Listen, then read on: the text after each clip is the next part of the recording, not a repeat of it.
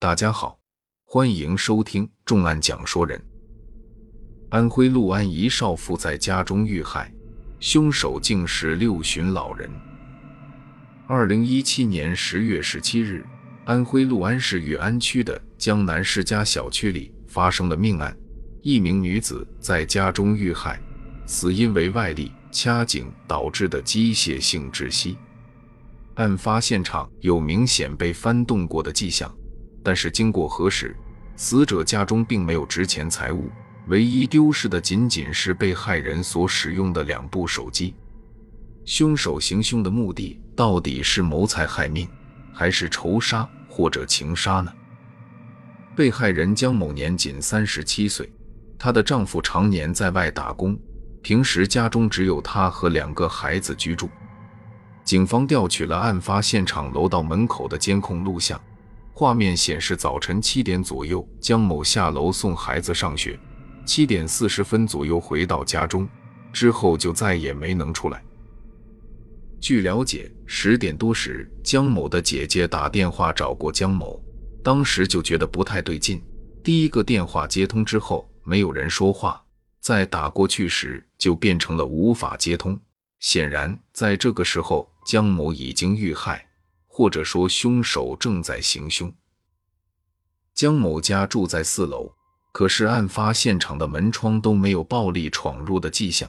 警方根据现场的情况推测，凶手可能以为家中无人，所以撬开门锁入室行窃。没想到江某正好在家，与窃贼撞个正着。为了脱身，窃贼只好狠下杀手。可是真相真的是这样吗？警方确信犯罪嫌疑人是从正门进入，那么他的身影一定会被楼道口的监控摄像头拍下。可是七点四十至十点间，不止一人进入过楼道，到底谁才是杀人凶手呢？警方反复查看了案发时间段内的监控视频，最终将目光锁定在了一个行为反常的男人身上。一般来说，如果住户想要出门或者回家，肯定会乘坐电梯上下楼。可是当天早上却有一个人选择了走楼梯。九点多时，一个神秘男子出现在了监控画面里。他不但是从楼梯下来的，而且还莫名其妙的在室内打着一把雨伞。这些不合理的行为引起了警方的注意。这个家伙似乎是想要利用这把雨伞挡住自己的面容。大家又调取了小区附近的各个监控，寻找这个神秘男子离开的轨迹。当他出现在小区大门的监控画面中时，雨伞的颜色显现了出来，一把略显可爱的粉红色小雨伞。一个成年男子使用这样的一把雨伞，令人感觉十分不协调。他似乎十分小心。不断的用雨伞挡住自己的面孔。警方判断，这个神秘男子进入单元楼的时间应该就在江某送完孩子回家之后。果然不出所料，监控显示，在七点五十分时，一个打着雨伞的男子进入楼道，径直走上了楼梯。追根溯源，警方开始寻找嫌疑人进入小区的画面。很快，他们就发现了一个可疑的身影。监控中进入小区的这个可疑男子身穿雨衣，打着一把蓝色雨伞。他到底是不是警方要找的人呢？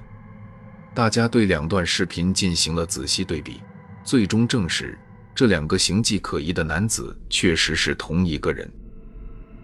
江某的丈夫告诉警方，家中确实曾有一把粉色的雨伞。但是因为伞骨折断，大家已经很久没有使用，所以差点忘了这把伞的存在。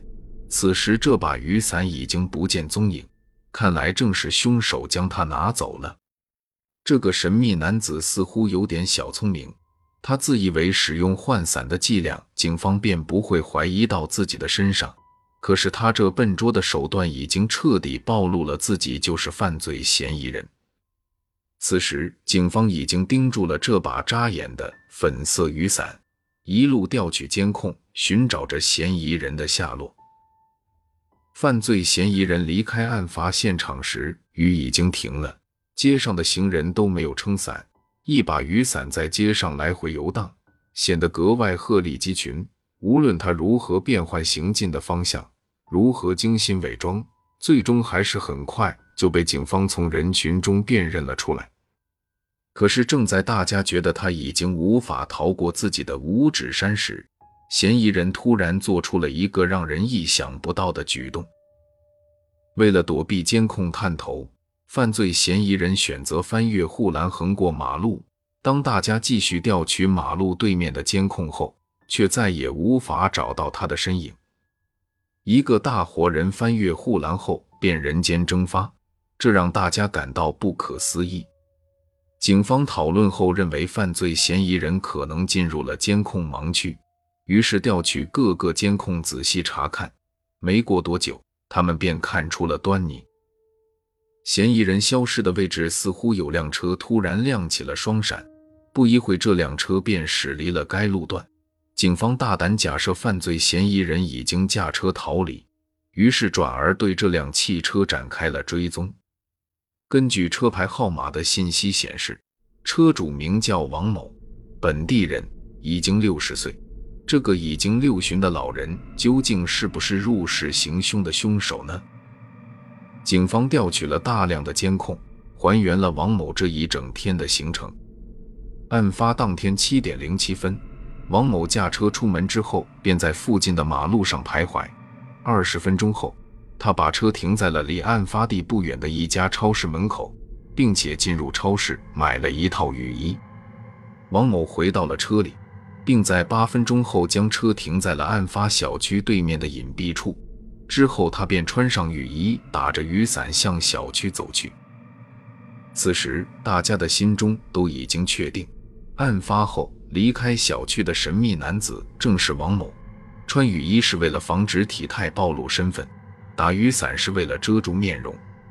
王某在小区门口停留了很久时间，似乎在等待着什么。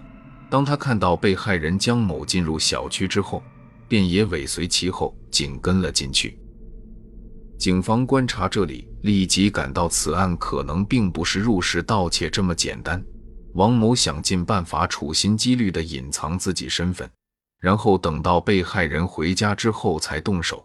看来这起案件并不是临时起意，从始至终就是一场有预谋的犯罪。